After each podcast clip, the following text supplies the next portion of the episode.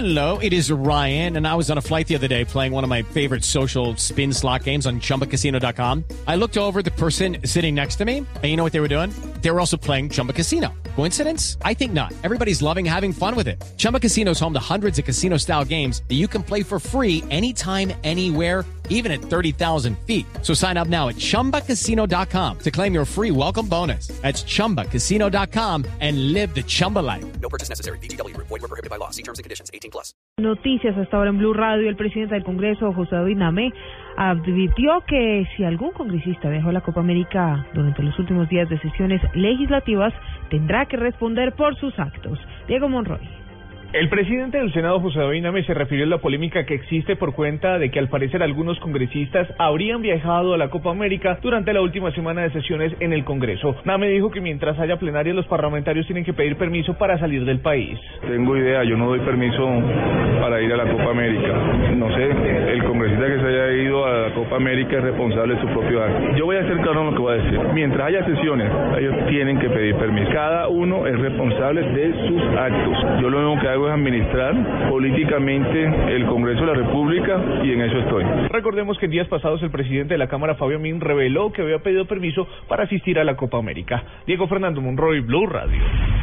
Diego, gracias. Tres de la tarde, 36 eh, minutos. A esta hora, el presidente Santos adelanta un consejo de seguridad en Florencia, Caquetá, para analizar los últimos hechos eh, de orden público en el país. A él asiste el ministro del Interior, Juan Fernando Cristo, quien indicó que los últimos ataques de las FARC, que en eh, las últimas horas han dejado seis militares muertos en ese departamento, son atentados directos contra la población civil. Reiteró que la guerrilla le hace mucho daño al proceso de paz con estas acciones.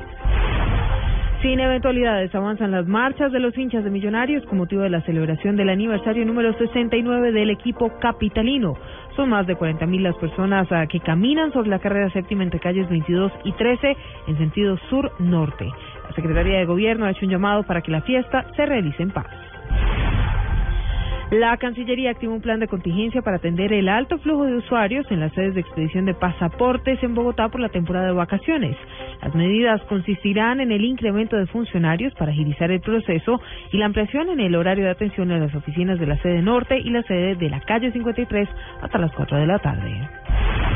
El gobierno garantizó los recursos para la construcción del túnel del Toyo en el departamento de Antioquia. La obra se realizará con una inversión de 1,8 billones de pesos. A esta hora, bomberos de Melgar controlan un incendio forestal que se registra dentro de las instalaciones de la Escuela Militar de Tolemaida. Las altas temperaturas que superan los 40 grados centígrados provocaron la emergencia. Terminamos con información internacional. El presidente Nicolás Maduro calificó de bandido y ladrón al magnate Donald Trump, a quien al postularse como candidato presidencial de Estados Unidos aseguró que los migrantes mexicanos llevan crimen y drogas a su país. Mandatario dijo que quien se mete con México se mete con Venezuela. Tres de la tarde, 38 minutos. Este y otras informaciones en blueradio.com. Sigan con Blog Deportivo.